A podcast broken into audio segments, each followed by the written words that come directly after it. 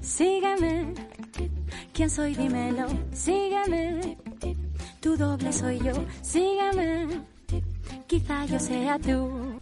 Nuestro futbolero cinéfilo, Jaime Pérez Laporta, está preparado desde Cinemanet para hacer el siguiente regate cinematográfico.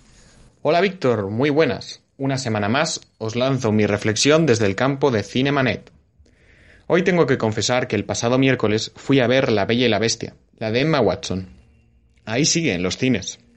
Tras disfrutar de una historia idéntica al clásico de Disney, me vinieron a la cabeza una serie de recuerdos. Cuando yo era pequeño, vi aquella maravillosa historia de Disney, que no era de mis favoritas, pero estaba siempre en la colección particular de mi casa, y mis padres de vez en cuando me la ponían para pasar la tarde.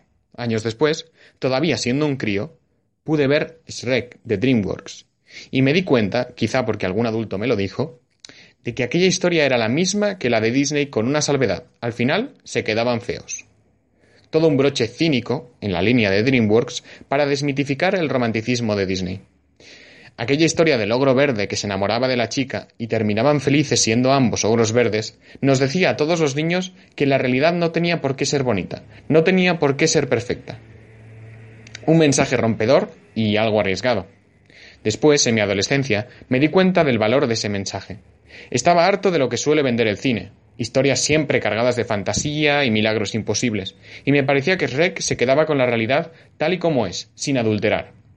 Fiona descubre que es la misma criatura que Shrek y que ser un ogro no tiene nada de malo, aparte de la estética. Por este motivo siempre he criticado el clásico de Disney y he encumbrado Shrek. Pero este año llegó la película de Emma Watson.